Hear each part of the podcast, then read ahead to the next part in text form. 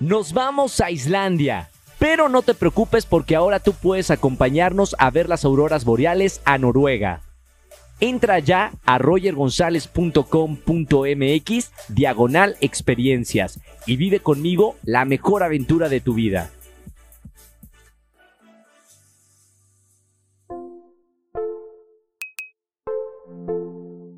Bienvenidos a un nuevo episodio de Comunidad Wimo. Soy Roger González y estamos de fiesta, manteles largos, brillantina y mucha alegría. Tengo a tres grandes actores, cantantes, eh, artistas del escenario. Primero presento a un gran amigo, Joaquín Bondoni. Bienvenido, Joaquín. ¿Cómo estás? ¿Cómo Bienvenido. ¿Cómo Muchas estamos? gracias, muy contento, estoy muy emocionado. Oye, primera vez que estás con, con a- aparte una banda, porque generalmente tenemos entrevistas tú y yo solos, pero ahora traes banda también para Muy echar bien. porras. Una, el grupo, un po- poco del grupo 11 de Jamie. un poquito, nada más. Bienvenido Nelson Carreras. Buenas, mucho gusto. ¿Cómo Una estás? vedette. Tu madre. Muy bien, gracias. Muy emocionado de estar por primera vez acá. Oye, y ese cambio de look también no te conocía ese cambio de look. Yo tampoco. Me- ¿Qué tal de el hecho, rubio? Muy bien. ¿Te lo dejarás? Mm, tal vez un poco de tiempo, pero no creo que tanto porque duele mucho la decoloración, pero se acepta, se acepta. Ok, pero es para el personaje que estás haciendo, es ¿verdad? para el personaje. Y luego ya normal regresas a- al O- tuyo. U otro color. Perfecto. Y también tenemos en esta mesa en Comunidad Wimo a una gran artista.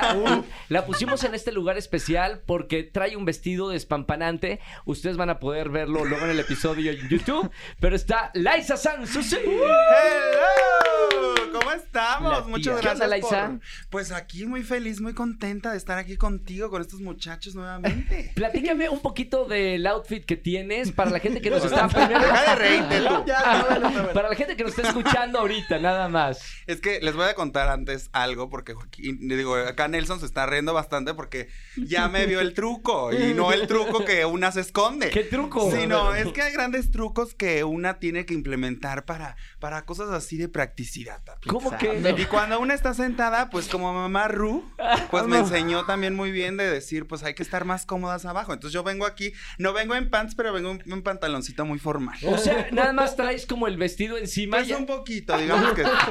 Es muy grande porque oculta. Claro, me oculta mis caderas que no tengo. Oigan, qué padre tenerlos aquí en Comunidad Wimo. Vamos a hablar eh, de muchas cosas, pero primero quiero aterrizar esto en Jamie, este musical. Eh, yo lo vi en, en Londres hace como tres años y me enamoré del musical. Y ahora productores mexicanos lo, lo traen aquí a, a nuestro país. ¿Qué Así tal? es.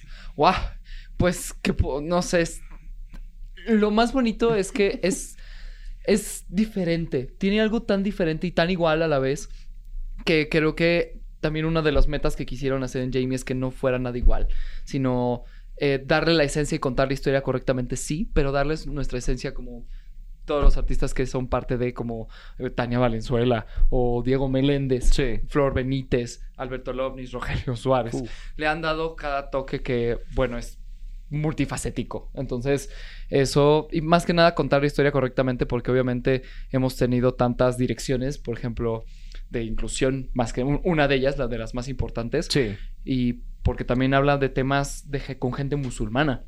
Entonces, pues también se tuvo que hacer entrevistas con gente real y Sí. entrevistas de vivencias reales y pues creo que se tuvo que tomar muy en serio porque también hay mucha gente que va y, y ha vivido esa situación, no como a lo mejor eh, no igual a nuestra historia de todos los que estamos ahí en Jamie, pero mucha gente lo ha vivido hasta peor.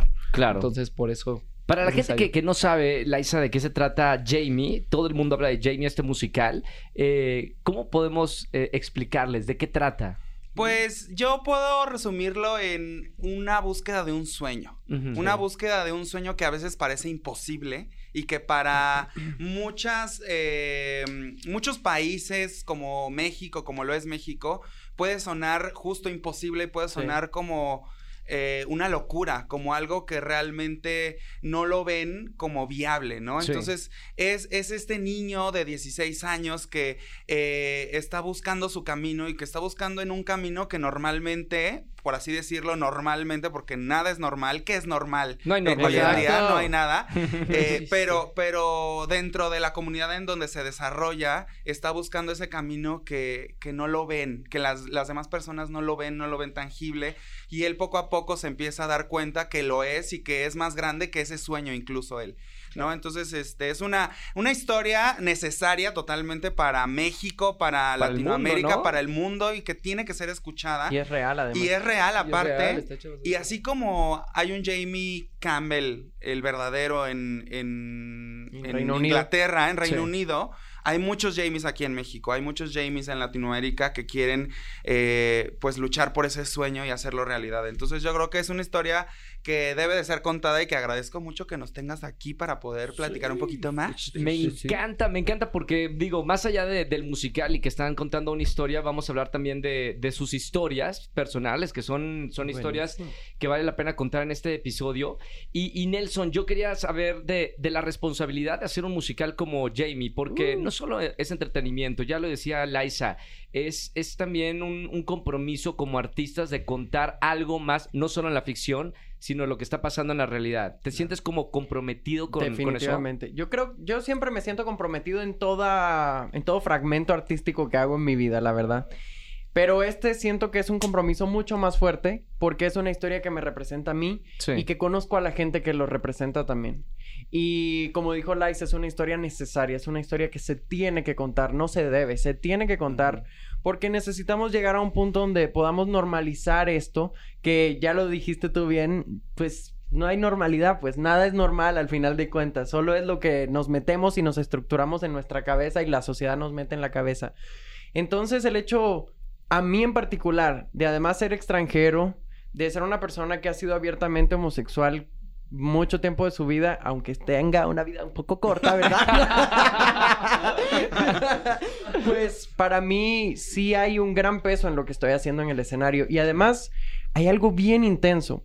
Cuando fue la semana del estreno a prensa de la obra, llegó Jamie y llegó su mamá a vernos. El original. A ambos, Sí. el original. ¿Y sabían ustedes que los Sí, iban a, a Sí, visitar? bueno, Sí. sí, pero un Había rumores, antes. no sabíamos Ajá, como tal. Exacto, Exacto. pero cuando estás haciendo el papel y, y estás detrás esperando Claro. a tu cue, a tu salida, y estás pensando, está Jamie sentado ahí, viéndome a mí hacer Jamie, Sí, ah, haciendo a él. viéndome a mí interpretarlo a él y a su mamá, Ah. y, y te quedas así como que, wow, o sea, la responsabilidad es más grande todavía porque estoy representando la realidad de una persona y de muchas personas. Claro. ¿Qué, qué les dijo al final de- de- del musical? Nos dijo, hello, how are you? It's me, it's me, Valentina.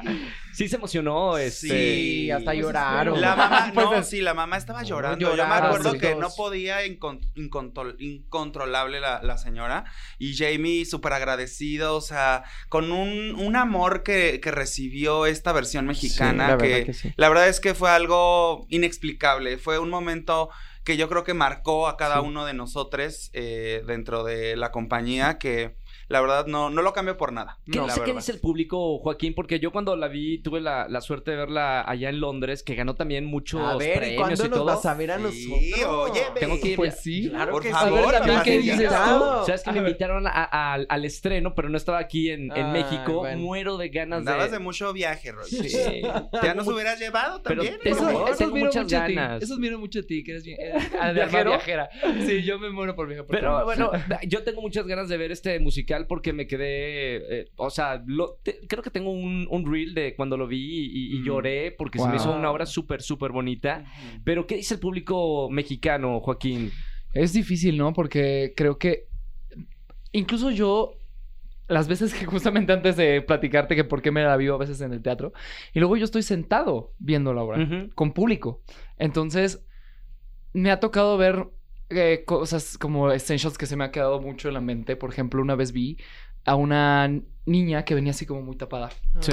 Eh, venía así como muy tímida, ¿no? Y pues creo que era su papá al lado, supongo, ¿no? Porque pues era un señor bastante grande. Esperemos que sí. Esperemos. Y justamente cuando eh, son escenas tipo la de la pleitos con la mamá, etcétera, jamás vi, jamás se me va a olvidar cuando volteó su papá a, ver- a verla y se volteó a ver la, la niña porque seguro sintió su mirada Sí. y se abrazaron un largo Dios. rato Sí. Fue un abrazo, yo creo que duró desde a partir de esa escena Mm. hasta el final de la obra. Claro. Sí. Se pararon a aplaudir y, y veo tantas reacciones de la gente que me ha Sí, tocado escuchar sí. hasta historias de que Sí. una niña también que no le parecía nada de las drag queens, que, que no le gustaba nada de eso y que, ay, que las homosexuales, etcétera, ¿no? Sí, sí, sí. Eh, y que salió con otra perspectiva completamente Sí. distinta. Yo creo que el público mexicano, eh, más que nada, no es que esté diciendo algo, sino se está transformando. Entonces, y solito, sin necesidad de, de, de hacer tanto, tanto show, Este, se está transformando, es lo que he visto. Sí. Y está sanando. Es más que nada de lo que dice. Solito, sin, sin expresar tanto al público, se le nota que está sanando. Es que yo creo que, que en realidad la, la sociedad mexicana se está transformando y ustedes seguramente coinciden conmigo, no es lo mismo hace 15 años No, atrás que claro. ahora. Bueno, yo hace Eh, 15 años no sabía nada, pero bueno. Era un- una semillita, era yo Joaquín no sé. tampoco sabía nada. Pero nosotros sí. Cuéntenos desde la experiencia. No, No, sí, definitivamente Sí, ¿no? el, el mundo ha cambiado y México sobre todo ha cambiado. O sea, yo te lo puedo decir también desde mi experiencia. Yo llevo cinco años eh, dedicándome al drag y cinco años dices, ay, pues no es mucho, pero es Así bastante. Sí es. Eh, yo hace seis años mm, me hubieras preguntado, ay, ¿te, te, verías en una peluca y en unos tacones? Yo te hubiera dicho que no. ¿Cómo, Y por cómo- miedo. cómo fue, cómo fue tu Y historia? Exactamente. tu historia personal. Voy- quiero entrar tantito, Laisa, con, con, con tu vida. Eh, ahora eres artista, eh, pero antes, cuando eras más, más pequeña, ¿qué, Sí. qué, qué sentías? Pues la verdad es que siempre me llamó mucho la atención el escenario, el estar dentro de un ambiente en donde me, me sintiera seguro. Y yo creo que el estar en un lugar donde pudiera ser libre, pudiera bailar, pudiera cantar, pudiera actuar y transformarme en otra persona con un personaje, Sí. eso era algo que me hacía sentir lo máximo. Y, y justo seguro, ¿no? Y al momento de yo encontrar el drag también fue un lugar todavía más seguro, porque incluso dentro del teatro pues sabemos que se tienen que cubrir muchos perfiles, se tienen que cubrir ciertos estándares o, al menos en el teatro de hace cinco años, seis años, pues era muy marcado eh, en el entretenimiento que tenías que ser de una forma para entrar de cierta forma a, pues, sí. al, al medio. ¿No? Entonces, este, yo cuando encuentro el drag, encuentro ese lugar seguro precisamente en donde, pues, ser afeminado no era nada malo, era al contrario, era mi poder o mi superpoder para poder crear este personaje que tengo ahorita en mis manos Uh. y que pues cada vez que salgo a un show, cada vez que me presento en alguna ciudad o en algún lugar, o cada vez que salgo a representar a Like a Virgin en el musical de. Jamie, me llena de una satisfacción que no puedo describir y que digo, estoy en el lugar correcto. Fue Sí. difícil, fue difícil cuando encuentras el, el drag como medio de, de expresión, el decir, ok, voy a maquillarme, voy a hacer mi vestuario, mi peluca. Sí, definitivamente Imagínate. fue una decisión eh, importante. Porque, pues, eh, yo por eso siempre digo, hay que hacerlo. Sí. Hay que experimentarlo. Alguna vez en la vida hay que hacer drag porque Claro. Eh, te sientes de otra forma. Incluso al salir te sientes también muy expuesto en una sociedad que todo el tiempo está criticando, que todo el tiempo está viendo, eh, que todavía la discriminación para nuestra comunidad LGBT es muy latente. Definitivamente es algo que eh, yo creo que es necesario que la gente lo haga Y para además, entenderlo. nos dijiste al principio, yo me acuerdo que estábamos en la formación de los personajes, lecturas, y Liza nos decía, le, le preguntaron, desde tu experiencia, ¿cómo se siente ser una drag queen? Y nos dijo, es como una segunda salida del closet. O sea, es igual de, de intimidante, ¿no? Sí, Sí, ¿no? totalmente. Difícil. Es una segunda salida del closet porque eh, la gente eh, mayor, digamos, las generaciones más arriba de nosotros, no lo entienden o lo, lo asocian mucho con cosas negativas o con cosas malas. Entonces, eh, es algo muy desafiante, pero que al momento de yo decir, lo estoy haciendo, yo al principio también creo que, perdón, como Nels- Nelson y también Joaquín y todos los que estamos acá, pues somos comprometidos con nuestro arte, ¿no? Sí. Sí. con lo que nos gusta y los- nos apasiona.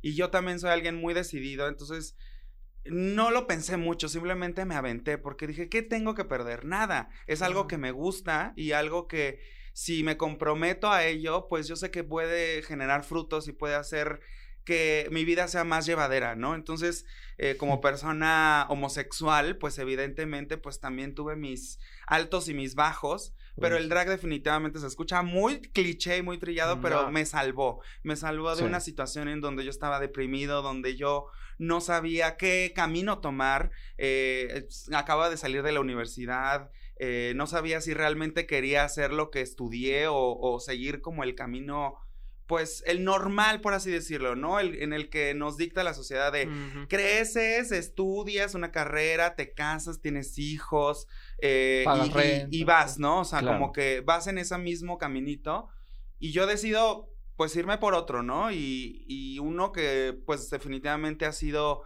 pues no tan complicado, gracias a Dios, pero sí a la vez porque veo eh, otras historias de otras compañeras, de otras colegas que digo, híjole, eh, no es fácil, no es fácil eh, el ponerse una peluca y unos tacones, es una responsabilidad también. Sí, claro. Porque llevamos en nuestras manos un mensaje de libertad y de también de respeto, ¿no?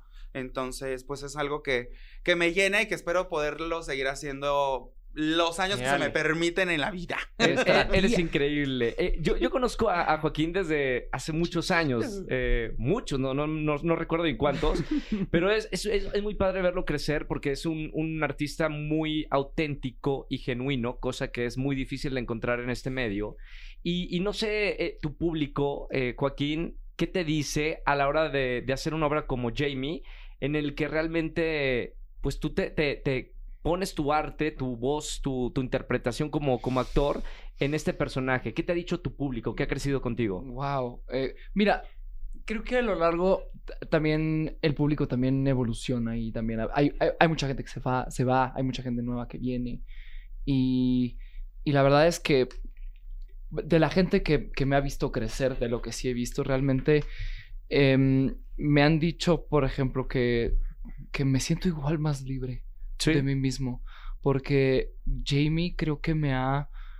eh, me ha permitido también pensar, cuestionarme también mucho de mí mismo también. Porque creo que yo, Joaquín, también me. me mi mente me auto. Me autodefinía de muchas cosas que, que también ya eso ya es insano en muchas En la adolescencia es medio difícil porque no saben dónde Uy, definirte, ¿no? exacto. ¿Te pasó a ti? Pues por supuesto. O sea, que no sabes porque- qué, qué soy, me gusta Claro. esto, me gusta lo... eh, que- que- No sé. Y aparte, pues claro, o sea, personajes que yo hacía, pues, o sea, que no, en realidad, pero tú como actor haces personas que no son artistas, un ejemplo, ¿no? Sí. O sea, en muchas ocasiones. Y pues yo viví todo eso, todo el tiempo eso.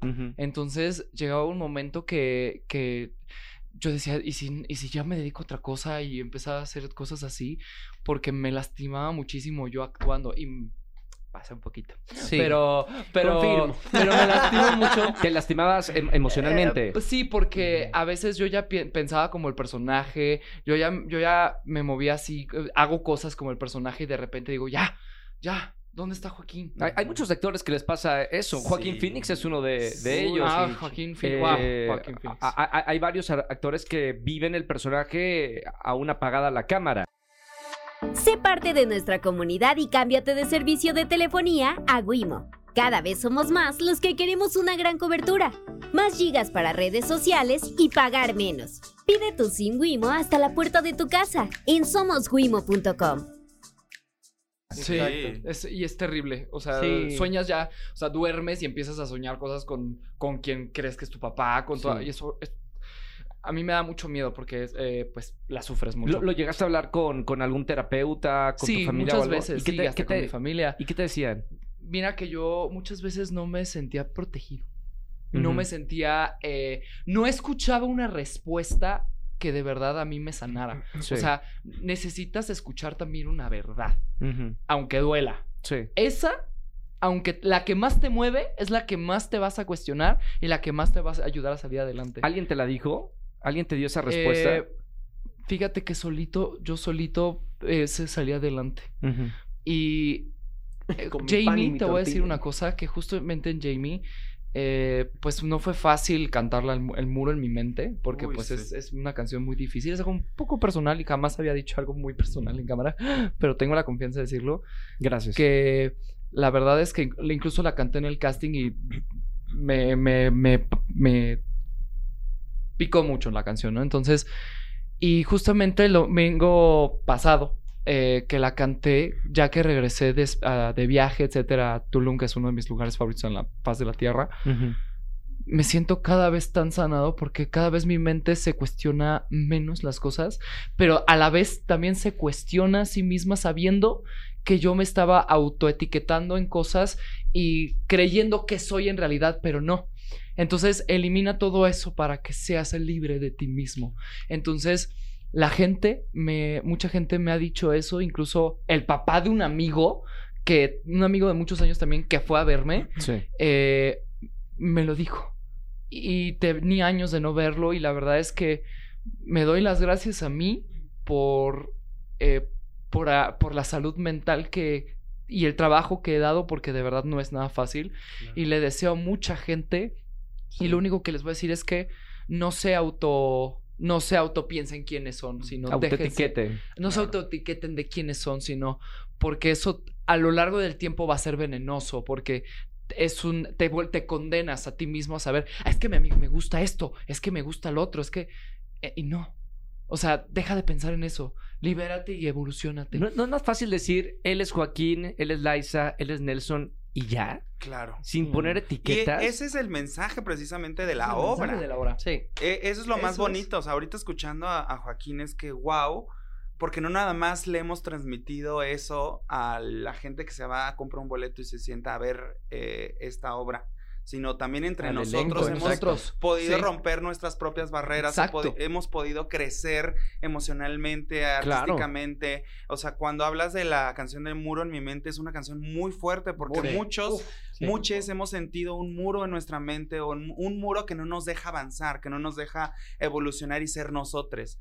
Y es algo súper importante el poderlo platicar también yo creo que aquí porque o, sea, allá la gente puede sentirse ahorita con ese muro. Sí. Y es de, vamos al teatro, vengan, véanlo, véanlo y vívanlo con nosotros. Sí. Nelson, nosotros te, bueno, yo te conozco y mucha gente te conoce aquí en México por la academia, eh, por este programa de, TV Azteca, en donde tú hiciste público tu, sexualidad. Sí. Eh, nunca lo hablamos porque no, no hemos estado aquí en, en EXA hablando de eso, pero ¿qué tan complicado eh, fue eso? De hacerlo público.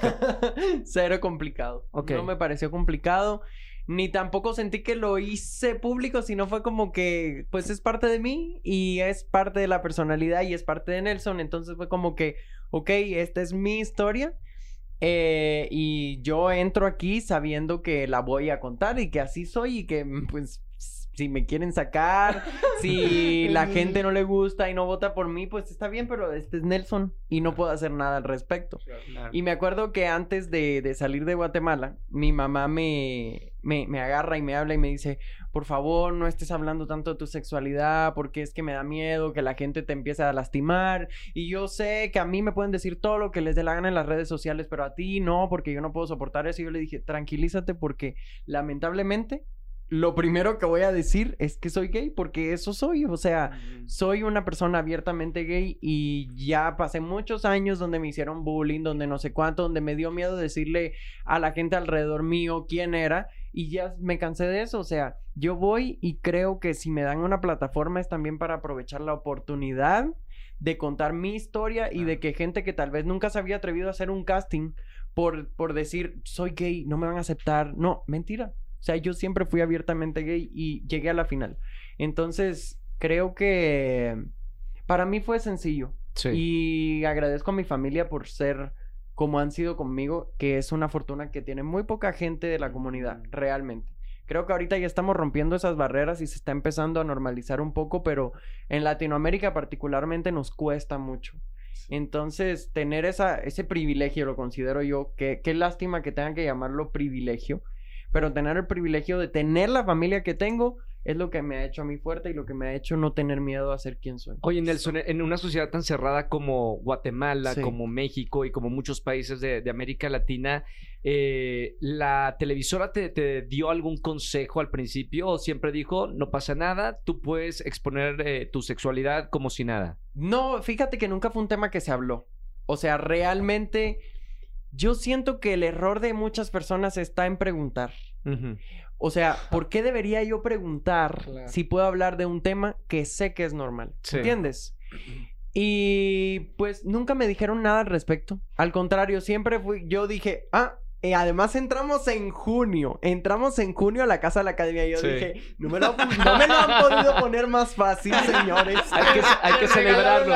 Yo dije, bueno, esta semana, y así lo dije, esta semana con, con mis amigos de la, de la, de la, de la casa, Sí. dijimos así de que esta semana vamos a hablar todo referente a sexualidad, a, a expresiones de identidad de género, todo eso. Claro. Y así lo hicimos. Y yo en la primera semana que estuve en el 24/7 hablé de cómo salí del closet, de cómo le dije a mi mamá, de cómo le dije a mi abuela, cómo le dije a mi papá, mis amigos que tal vez no eran de la comunidad, pero tenían interacción muy abiertamente con la comunidad y entendían y se ponían en los zapatos de nosotros como comunidad LGBTIQ+, Sí.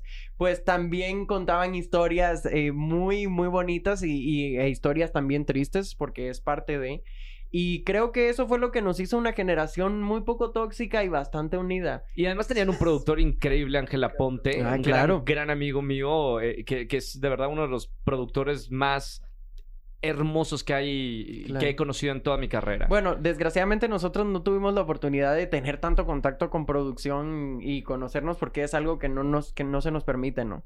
Eh, porque no, o sea, no puedes hablar ni con los maquillistas. Pues es que estás si encerrada, hablas, mami. si hablas con maquillistas o con alguien de producción, corres el riesgo de que despidan a esa sí, persona. claro. Porque Ah, no sí, podemos sí. tener ningún contacto con el exterior. claro. Entonces, yo creo que además eso me lo hizo mucho más fácil porque yo dije, pues no le tengo que pues. pedir permiso a nadie ni darle explicaciones a nadie y pues voy a hacer yo. Y ¿Qué, ya. ¿Y qué, qué tan importantes son, por ejemplo, eh, qué bueno que Televisión Azteca se, digo, no había ningún problema en, en ese tema, pero todavía hay muchos medios de comunicación que tratan el tema o mal o no lo tratan. ¿Qué tan O importante? intentan esconderlo. o, o in- intentar esconder. Joaquín, que lleva también muchos años en este medio, ¿qué, qué responsabilidad tienen los medios de comunicación para hablar de este tema? Sobre todo, mira, ahora que estamos en el mes de junio, eh, ¿qué tan importante es hablarlo? Mm, Bueno, que, que es muy importante hablarlo. De- en los medios de comunicación, sí, claro, por supuesto. Pero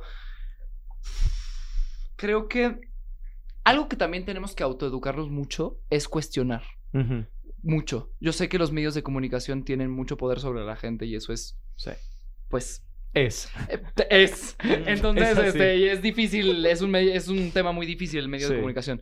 Pero, pero puedo decir que también creo que eh, una de las principales cosas que siempre me gustaría decir en un medio de comunicación es el auto, el auto, el autocuestionamiento al respecto al debate propio, ¿no? Sí. Porque creo que también a veces los medios de, comuni- de comunicación, lamentablemente a veces no dan la, la, la- pues la información correcta, ¿no? Creo que eh, más que nada me gustaría siempre tener adelante a la ciencia, siempre respecto a todo, porque pues es lo que nos va a sacar de las dudas, de las dudas de todo.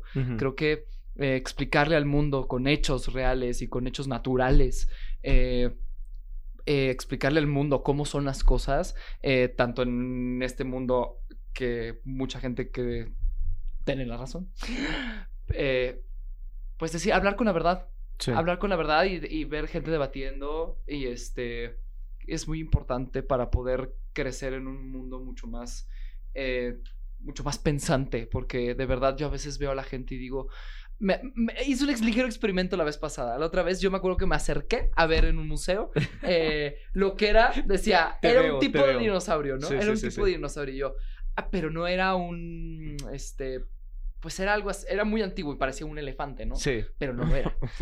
Pues llega un güey, ¡ay, mira un elefante! ¿Por qué no te acercas a ver? Ya, pues, ya no sé. Claro, O sea, busca información, nena. O sea, no, porque van por la vida pensando que todo, que todo, ¿no? Pero lo importante en esta vida. A ver, todos nacemos siendo ignorantes. Está en Sí, cada claro. uno de tener conciencia y Sí. aprender Por eso, de las pero era un cosas. señor ¿no? de 40 años. Yo creo. O sea, por favor, por eso yo dije, no chingues, A lo tengo mejor 20 andaba malito de la vista, Sí, chica. Entonces, Yo creo que yo en estos temas, porque estamos hablando de, de temas sociales, no me metería en la ciencia, porque además estuvimos con Lomnitz, que fue nuestro director, que él estudió biología antes de dedicarse a todo esto. o Qué locura, ¿eh? Sí, estudió biología Sí. y nos dijo algo muy importante y es, ¿para qué vamos a investigar sobre un tema que al final nos va a separar más. Sí. ¿Sabes? Claro. Entonces va a ser como, tienes este gen, entonces ya ese gen nos va a separar más. Entonces no es necesario. Yo sí creo que sí es muy importante que en la televisión se normalice y se haga mucho más abierto el tema porque conocemos personas del medio que desgraciadamente se sabe que son abiertamente, bueno, no abiertamente, no se puede decir, que son de la comunidad y que no pueden expresarse cómodamente en ciertas televisoras o en ciertos espacios porque por el miedo a perder su trabajo, por las amenazas que les pueda hacer una, una producción Claro. o un medio de comunicación. Entonces, por eso yo creo que hay que normalizarlo. La televisión tiene tanto poder que de verdad que si dedicaran solo un 10% del tiempo a educar un poquito y a hacer un poquito y generar un poquito de empatía, cada día sería mucho más fácil lo que Claro. nosotros estamos luchando. Porque no es lo mismo que uno con sus redes sociales lo haga, que sí, se expande mucho, a que la televisión, que mucha gente lo toma que si el medio tradicional, el medio fuerte, el que cambia las mentes, lo hiciera. Sí, Realmente claro. nos facilitaría muchísimo más el camino. Ah. Y yo siento que sí es muy importante que se hablen estos temas. Acabas de, de tocar un tema muy importante que es la salida del, del closet. Y cada uno de ustedes tiene su punto de vista. Y quiero escuchar eh, primero, Liza, tu punto de vista de esto. ¿Cuándo es el momento de salir del closet? ¿Hay que hacerlo? ¿No hay que hacerlo? ¿Hay que forzar? ¿No hay que forzar? Claro. ¿Cuál es tu punto de vista? Pues mira, en mi opinión y a lo que yo también he vivido, eh, creo que es un proceso. To- La vida es un proceso en general, Sí. siento. O sea, un proceso De de, de transformación. crecer, de transformación, de conocer, de aprender nuevas formas. Este eh, es el proceso que cada uno como individuo individuo tiene, entonces no hay que forzarlo, o sea, creo que eh, todas las personas tenemos contextos diferentes y vivimos sí. en, en situaciones diferentes que nos rodean, entonces para unos va a ser más fácil, para otros va a ser no tanto, para unos todavía se les va a complicar el poderlo gritar a los cuatro vientos por este tipo de cuestiones en donde se sientan oprimidos, ¿no? Como, como personas, como individuos. Entonces yo siempre digo que hay que confiar en nuestro proceso y cuando nosotros creamos que es la mejor eh, oportunidad o es el momento eh, que te llame, pues hacerlo, ¿no? en mi caso, pues yo, digamos que no... mm, a mí me sacaron de cierta forma del closet en la preparatoria. Tus y- compañeros. Sí, unos compañeritos por ahí. Este, Saludos, estuvo- eh, los ¡Saludos! estamos mirando en sus vidas de Tenemos fracaso. un número. sí, este, a mí me sacaron del closet fuerte, en, en la preparatoria. Fue algo Uy, bastante fuerte. Eh, después pasaron unos cuantos años en la ¿Cómo, cómo fue esa salida del closet forzada? Eh, pues digamos que estábamos en nuestro viaje de generación. Sí. Eh, yo tenía dos amigos, porque amigos. y este Queremos y de- nombres. Queremos nombres. Y ya, ya he contado muchas veces esta historia en, en varias, este, varios videos y oportunidades que he tenido. Pero eh, eran dos amigos que pues eran heteros y yo venía de, yo soy de Acapulco, Guerrero, Sí. costeñita y con sabor. No sabía. No sabía. Pues es que Se me ve ves tan blanca, alta. se ve tan Ah, blanca. Por eso. Ah, pues me ves tan no sabía, no tenía Es idea. que te juro, mucha gente me dice, es que ¿por qué eres este, eres tan alta si eres de Acapulco? Ay, no. Y yo, perdón, pues hay El gente tacón, alta. Claro. El tacón. Hay gente de tacón. Este, no, No. pero soy de Acapulco y llegué a vivir eh, a la preparatoria justo a hacer la prepa y la universidad a la ciudad de Puebla de Los Ángeles. Sí. Una ciudad pues un poco conservadora. Mucha Claro. iglesia, mucha iglesia, mucho camote también. Uy, hay que hablar de eso. Entonces, Talavera este, también. Talavera también. Mucho mole. Pero este, llegué a la ciudad de Puebla y pues la verdad es que yo venía de una burbujita, de una burbujita de todo el tiempo estar con el mismo grupo de amigos. Yo era yo y nadie me cuestionaba, nadie me señalaba nada. Sí. Pero llego a esta sociedad en donde pues es complicado, ¿sabes? Y, y yo no conocía a nadie, entonces como que solito me fui moldeando malamente hacia la heteronorma Sí. que yo realmente no conocía más que a lo mejor tal vez por mis papás que me intentaban como sugerir eh, ciertas conductas porque pues me querían proteger, ¿no? Sí. Pero ya al llegar a este lugar nuevo, eh, pues intento yo moldearme a todo lo que tendría que ser. Y tengo estos dos amigos, eran los dos típicos niños que pues, pues digamos que sí eran los populares, pero eran los que molestaban, los que se burlaban Mm. de todos, Bullying, sí. el- las todas mías, entonces era como, híjole, yo terminé siendo como este, esta mascota, como esta, el, el psychic. Sí. ¿Sabes? Ah. Como eh, la persona que nada más estaba ahí como perrito faldero y que andaba de un lado al otro con ellos. Sí. Y en algún punto, pues yo me terminé enamorando de uno de ellos. Ay, Fue Uy. mi primer, este, pues... Amor amor. secreto. Y ese fue mi gran error. ¡Ah! ¡Mi error! Fue mi error. sí, definitivamente, porque eh, pues yo ya hacía lo que me dijera, ¿no? Entonces llega el viaje de generación y yo ya estaba perdidamente enamorada. Y pues entre una noche de copas, una noche locas, ya sabes, o sea, se nos suben los calores y los alcoholes a todos. Sí. Entonces regresamos del antro, nos regresamos antes este individuo y yo, y pues se me hizo muy fácil y me le aventé a los besos. ¿Y qué dijo él? Y pues obviamente, primero se quedó en shock y luego, ajá. Y me empujó, estábamos en un taxi, nos bajamos y no pasó nada. Y yo, ay, ¿qué pasó? ¿Qué pasó? Entonces, pues bajamos, eh, vamos hacia camino al elevador y entonces me iba a subir al mismo elevador que, que él Sí. y me empuja y me tira. Y me empezó a insultar, este, llegó un poco, pues, la agresión, o sea, no llegaron los golpes como tal, pero sí fue algo muy violento, en donde me sacó de la habitación en donde estábamos, tanto él como el otro chavo, Sí. este, así, pero me corrió como los peores, como perro.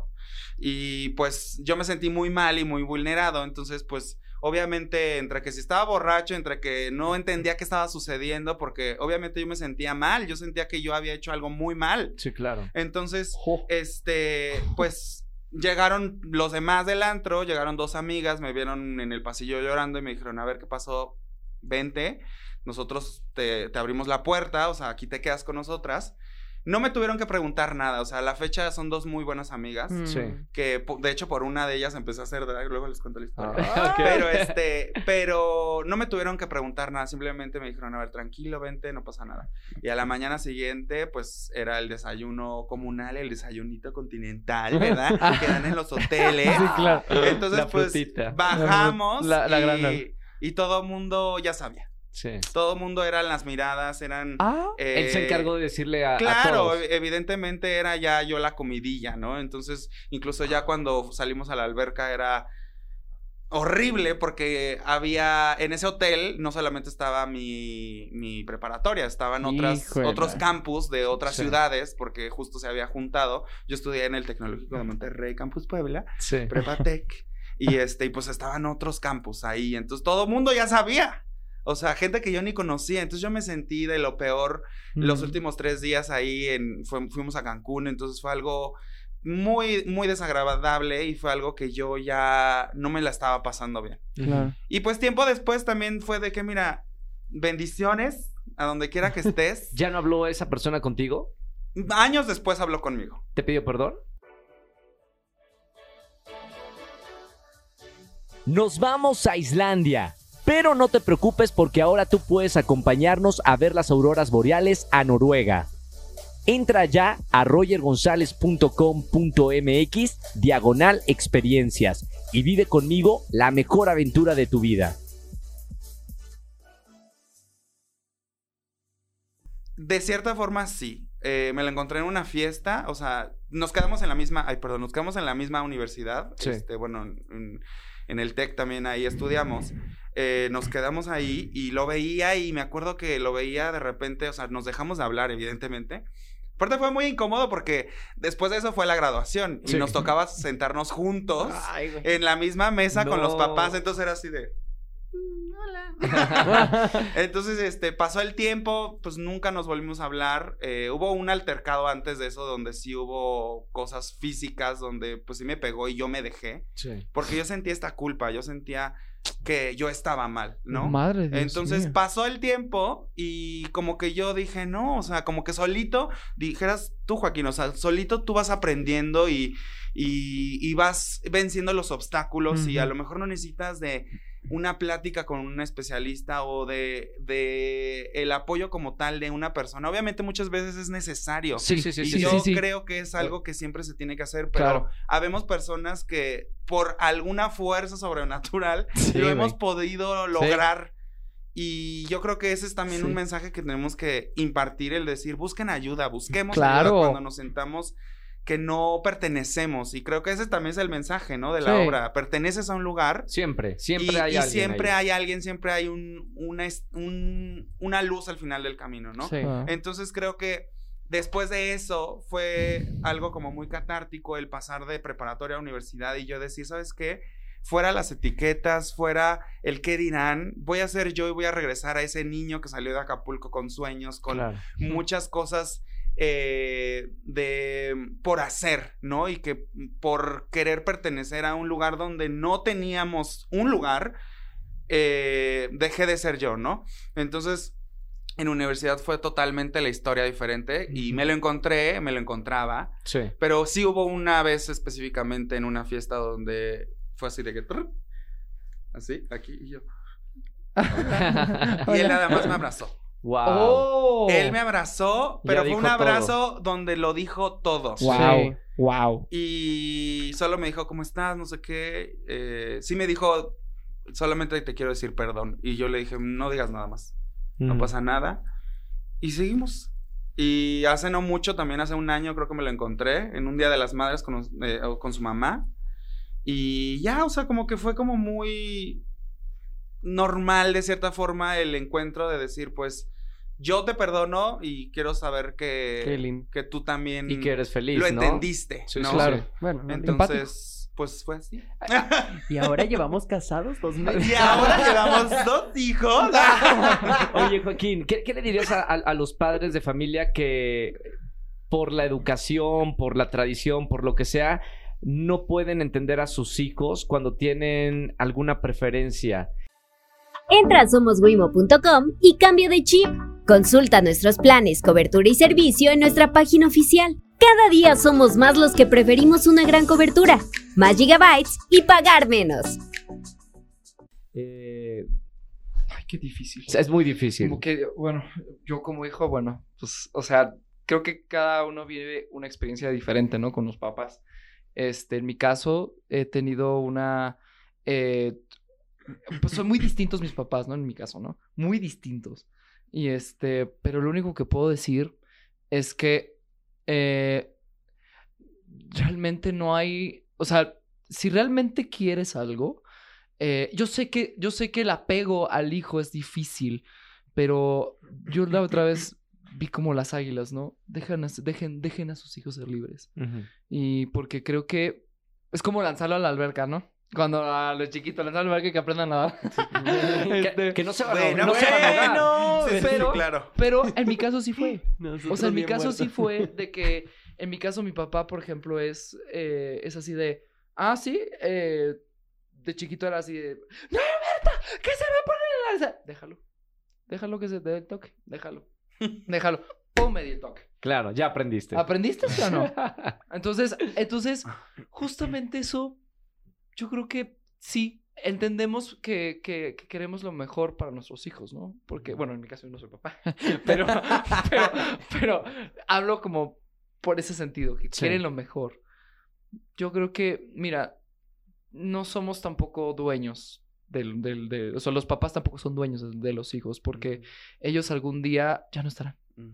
Y es difícil, pero tal vez, y los papás tampoco, ya no estarán. Y sí, quieres lo mejor, quieres, sí, pero déjalo ser para que no todo sea igual como antes, porque no puede ser, las cosas ya no pueden ser igual como antes, porque como un padre a veces quiere ed- educar al hijo, va a ser igual que antes y no vamos a crecer como, como, como sociedad y como un futuro. Deje que piense, deje que haga las cosas y que haga su propio, tenga su propio punto crítico Sí. en la vida para poder crecer. Imagínate eh, que sea el la persona que nos va a sacar de esta galaxia. Y, y tú diciéndole que, ay, no veas el cielo. o sea, amiga. Entonces, eh, escúchenlos también. Es necesario, o sea, no nada más déjenlos, sino escúchense. Es muy necesario las pláticas y no buscar quién tiene la razón, sino es necesario conocerse porque eh, en mi caso, por ejemplo, luego eh, escucho mucho decir, es que yo te conozco más que tú, una mamá, ¿no? Una vez me ha pasado, yo digo, no, no es cierto. No, nadie me conoce más que yo. sí. Entonces, tampoco tengan esa idea errónea que conoces a los hijos, no es cierto. Y menos si, si no platicas y menos si no, hablan. platicas y si no hablas. Entonces, y tampoco hasta ni entre ellos todavía se, se descubren más que tú. O sea, me refiero a que ni nosotros todavía no nos descubrimos tanto. Y un papá creyendo que ya, se, ya lo conoce. Entonces, solamente eh, platiquen si tienen la oportunidad. Y si no, también lo más sano a veces es eh, no convivir para que todavía sea más sano la relación. Porque también es tu papá y tu mamá. Sí. Eso hay que aceptarlo. Pero simplemente el hecho de que déjalo ser sin, sin, aunque pase el miedo, deja que pase el miedo. El miedo es la llave principal para, para el éxito. Entonces, deja que tu hijo, después de tu miedo, va a ser alguien exitoso. Deja la vida como ser humano. Eh, Porque creo que para mí lo que más busco yo en mi vida es ser exitoso como ser humano Claro. y el éxito sobre mí mismo. Porque de verdad considero yo que, que tal vez tengas éxito en el mundo y por a nivel social, pero creo que como exitoso a nivel personal es cuando empiezas a agarrar tus propias riendas de la vida, lejos de los ruidos de la demás gente. Y cuando eres feliz. Y cuando eres feliz. Y aquí terminamos este episodio con contenido exclusivo acerca de esto. Así que si quieren escuchar más, los invito a que vayan a Amazon Music. Gracias por acompañarnos. Recuerda que es contenido exclusivo que solamente lo puedes encontrar en Amazon Music. Date una vuelta, explora todo lo que hay y expande tu mente. Gracias por acompañarme en este episodio de Comunidad Wimo.